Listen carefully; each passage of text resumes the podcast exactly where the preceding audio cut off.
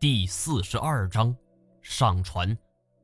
我目光死死地锁定在了氧气瓶之上，乃是之前石头墙拼死护下的。我们赶紧过去。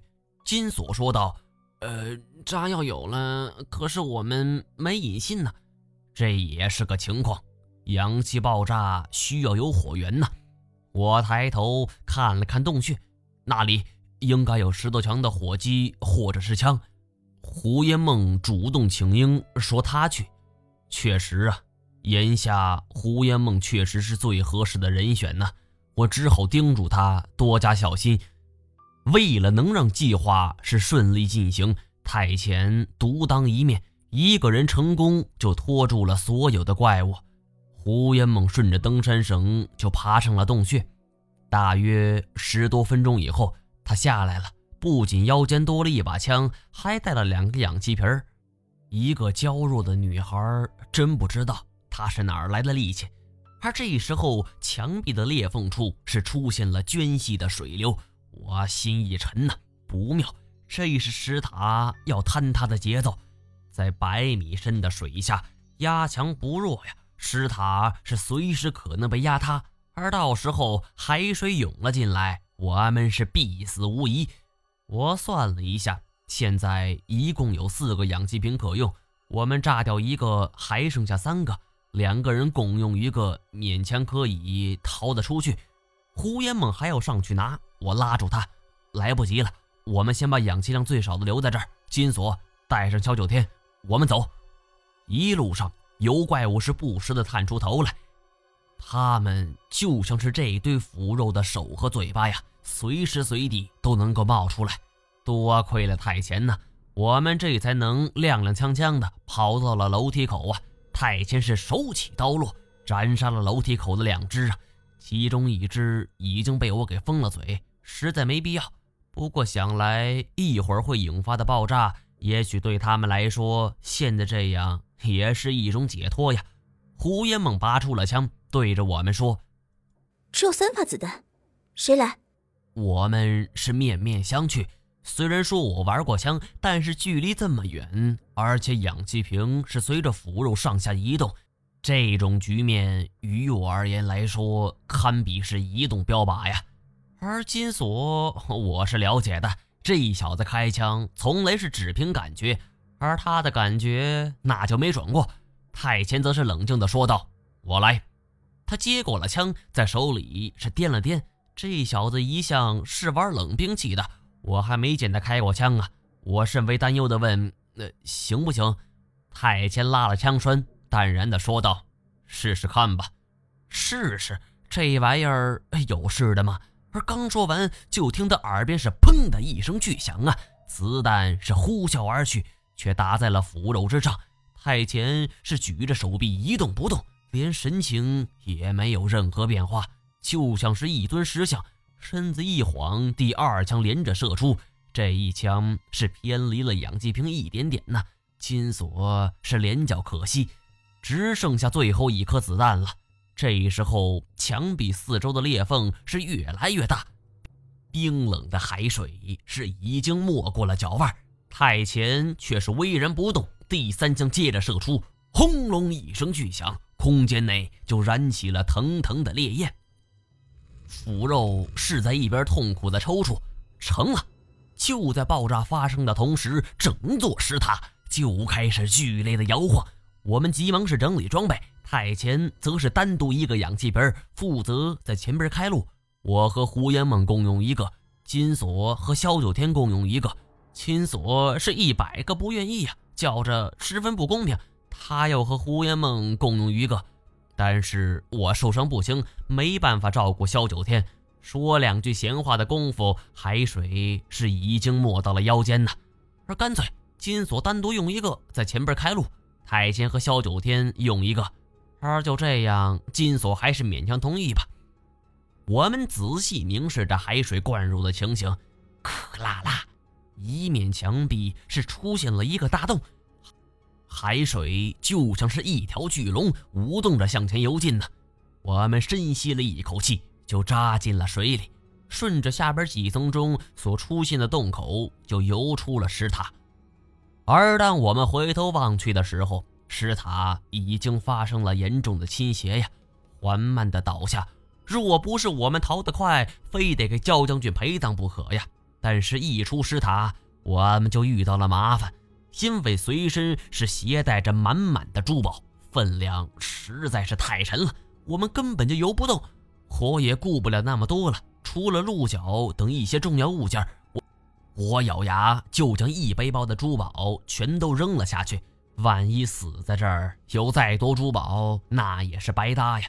但是金锁却是死死的抱着，就是不撒手。本来他还是带路的呢，可是他现在已经在我们下方五十米左右了。我们游过去让金锁扔掉，金锁则是拼命的摇头啊。我看了看剩下的氧气量，再这么耗下去，我们都得死在这儿。我毫不客气就上前就解下了金锁的背包，金锁还在反抗，而太监过来一刀就斩断了金锁的背包带。金锁的眼睛是瞪得溜圆的，看看得出来他是脾气不小啊，但也不敢发怒，真惹怒了太监，十个金锁也不是对手啊。没有了重量的负担。我们上升速度就加快了不少，但是我全然没有注意，太前居然落在了后边。而当我们钻出水面的时候，重新是见到了耀眼的阳光与蓝天，内心的压抑是宣泄而出。我和胡爷梦是相拥而泣呀，这一次真是算得是死里逃生了。金锁一出水就破口大骂：“我操，面该死的面瘫侠，毁了我的发财路！”我只好劝导他，算了，要不是太前，你这小子早就喂鱼了。咦，太前呢？我一回头，赫然发现太前已经不见了踪影。这小子没浮上来，我一个猛子就扎了下去。只见距离水面的二三十米处有两个人影晃动，我带上氧气瓶就游了回去。不知道什么时候，萧九天就已经挣脱了绳索的束缚，正在跟太前在水中搏斗。这小子本领本来就不在太前之下，而且他这时候还有氧气瓶呢。太前是憋着一口气儿啊，自然而然的就落了下风。我冲上前去，就将呼吸嘴递给了太前。太前是大口的吸了两下，然后塞给了我，指了指萧九天。做了一个前后包抄的手势，我点点头，游到了萧九天的前边，萧九天就直接扑了过来，而太前见机就从后边抱住了他的两条腿。萧九天是惊怒回头啊，而我趁机就夺下了他的呼吸嘴儿。而当萧九天回头看我的时候，太前则是伸出双指，在萧九天的后颈就点了两下，萧九天是两眼翻白。彻底昏死了过去，我们这才急匆匆的就浮出了水面，抹了一把脸上的水。而这时候，胡烟梦已经拉开了烟雾棒，应该说他做这一次的教官是十分合格的。我们全然没有顾虑到潜水后的出水点与落水点是存在偏差的。要不是胡烟梦，游艇很难发现我们。而当眼镜站在船首看到我的时候，明显是出现了惊恐的神情，但他还是放下了绳索。我们一上了船，眼镜很快就恢复了正常的神情，笑眯眯地说：“哎呀，各位老师，不简单，不简单，在下系佩服积极呀。”我冷笑道：“ 老西，我没有喜，你是不是很希望啊？”眼镜一愣，满脸堆笑。哎，老西平安哦，当然希望了。这老油条还真是精明啊，懂得用口音来掩饰尴尬。金锁则是一肚子邪火没处撒，一把就薅住了眼镜衣领。我说你瞎逼逼啥？我问你，严美是不是想弄死爷几个？可惜了，锁爷是命大呀，没死在里边。要是严美，那估计全都捂在里边了。告诉你吧，老老实实带我们回去，爷会亲自找严美算这笔毒账。不然的话，锁爷就辛苦一下，一抬手把你扔海里边，可喂鱼了。眼镜脸上是露出了惶恐的神情，摆着手说：“不敢不敢，各位老师，尽管吩咐，尽管吩咐。瞅他的神情是错愕之中还带着惶恐，似乎不明白胡延梦和太前还有萧九天都是从哪儿出来的。对付这种笑面虎，有时候金锁这种江湖体系比一般手段那都好上不少啊。眼镜儿果然是吩咐开船，朝着我们来时的方向就驶了过去。我的身子是已经虚弱到了极点，上了船没多久就发起了高烧，晕晕乎乎的。胡爷梦则在一旁一直照顾着我，而朦胧之中听到了熟悉的嗓音：“毛爷，毛爷！”声音是由远接近，从门外直到舱内。是金锁。胡爷梦迎了上去。晕着呢，一直高烧不退。金锁则笑着说：“嗨，正好，我呀让他清醒清醒。”哎说完，他坐到床边。哎毛爷，我刚才去马洛石房间，发现了这个。你看，他伸出一只手来，手指上边挂着一枚钥匙扣。可是我的思维混乱，神志不清，根本看不清楚这个钥匙扣的模样。金锁笑了笑，还不行。那好啊，我跟你说哈，这个钥匙扣上印着一行字儿，是 X 研究所成立留念。而这话一说完呢，我竟然真的就冒了一身的冷汗，嚯的一下就坐了起来。我一直不相信一句话可以治好一个人的病，就像当初陈林的一篇文章就治好了曹操的偏头痛。但是当这种事情发生在自己身上的时候，就不由得不信了。在石塔之中，马洛什临死之前的那一句话，一直是我的一个心结。他说他病了二十年了，二十年前我们都成功了，他却失败了，那是什么意思呢？似乎有关我的一切谜团都发生在了二十年前呢。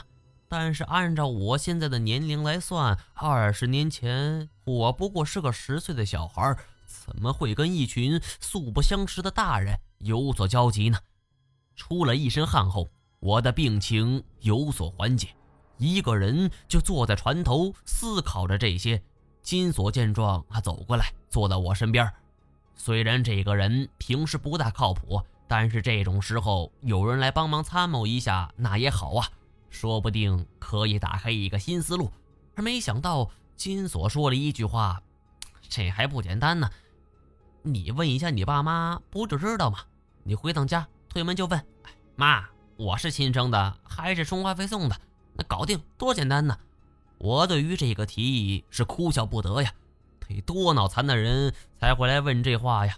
别人我不知道，反正将来我要是有了孩子。敢说这句话，我非得打死他！我问金锁，在马洛池的房间有没有其他发现？金锁摇摇头啊，我不甘心，披了件衣服就亲自去了那个房间。严美的财力雄厚，给我们这次行动的配备也是一流的。虽然这一艘游艇小了一些，但是房间内的各个设施是一点也别差呀。我们每一个人都是单间，各种电器是一应俱全的。我从里到外是仔仔细细的搜了一遍，却没有任何发现。金锁是在一旁干笑：“老爷，你还不放心我吗？咱们都一起摸了多少走了，还摸不清楚一个房间吗？”我一想，问金锁：“马洛什是哪人呢？”感谢您收听由我所播讲的《锁龙诀》，评论、打赏、分享，您随意。感谢您的收听。